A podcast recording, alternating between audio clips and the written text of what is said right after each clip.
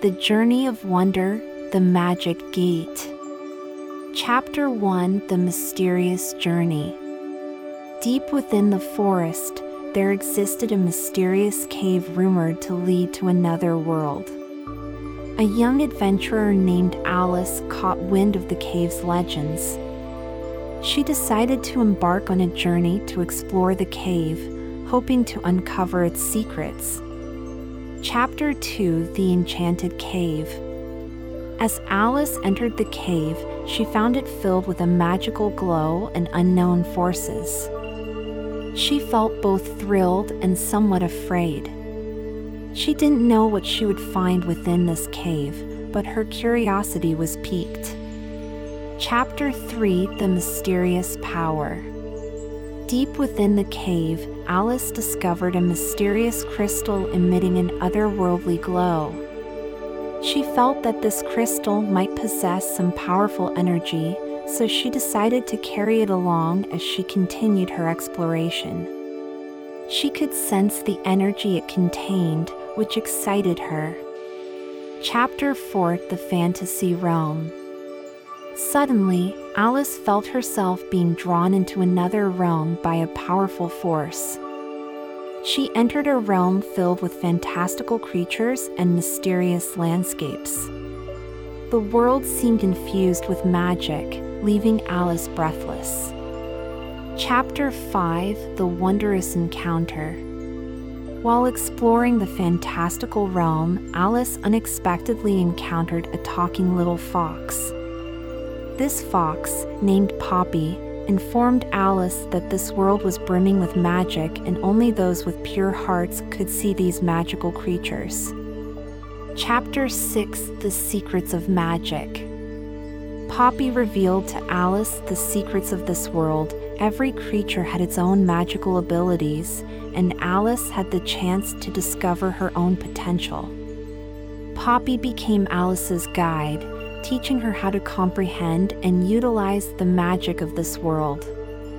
Chapter 7 Magical Beasts Alice and Poppy embarked on adventures in the fantastical realm, encountering more magical beings, including talking trees and brilliantly glowing butterflies. Poppy explained that these creatures represented the wondrous beauty of nature and were intricately connected to the world's balance. Chapter 8 The Purpose of the Journey. As the journey progressed, Alice began to contemplate why she was in this world and sought the purpose of completing this adventure. Poppy told her that everyone's journey was unique and answers often revealed themselves along the way. Chapter 9 An Inspired Revelation. On a clear morning, as Alice walked through the fantastical forest, she suddenly had an inspiration about going back home. She told Poppy she had found an answer, but she also knew she had to complete the journey to uncover more mysteries of this world. Chapter 10 The City of Wonder Alice and Poppy entered the City of Wonder, a place filled with magic and miracles. The houses in the city were constructed from colorful gemstones, and people soared through rainbows. In the heart of the city, there was a mysterious gate said to lead to anywhere. Chapter 11 Making Friends In the City of Wonder, Alice made new friends, including a talking baby dragon and a wizard. These new friends shared their stories with her and showed her the wondrous things within the City of Wonder. Chapter 12 Unraveling the Mystery of Magic. Alice was curious about the magic in the City of Wonder. She decided to learn some magic to help her on her journey. The wizard taught her the fundamentals of magic but she also knew that mastering real magic would take time and effort. Chapter 13 The Magic Gate.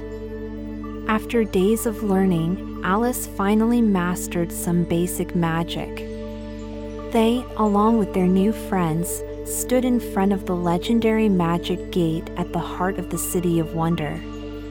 Their hearts were filled with excitement and anticipation for they were about to embark on an adventure into the unknown. Chapter 14 The Journey of Wonder. Through the magic gate, Alice and her friends entered the Journey of Wonder. It was a path filled with mysteries and adventures. They encountered various creatures and magical beings, learned more magic, and searched for treasures. Each chapter was a new delight. Chapter 15 The Magical Conclusion.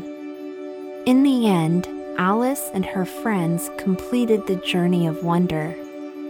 They not only enriched their knowledge, but also forged deep friendships. When they returned to the City of Wonder, they were all different people. This magical journey would forever stay in their memories. Good night, my little friends.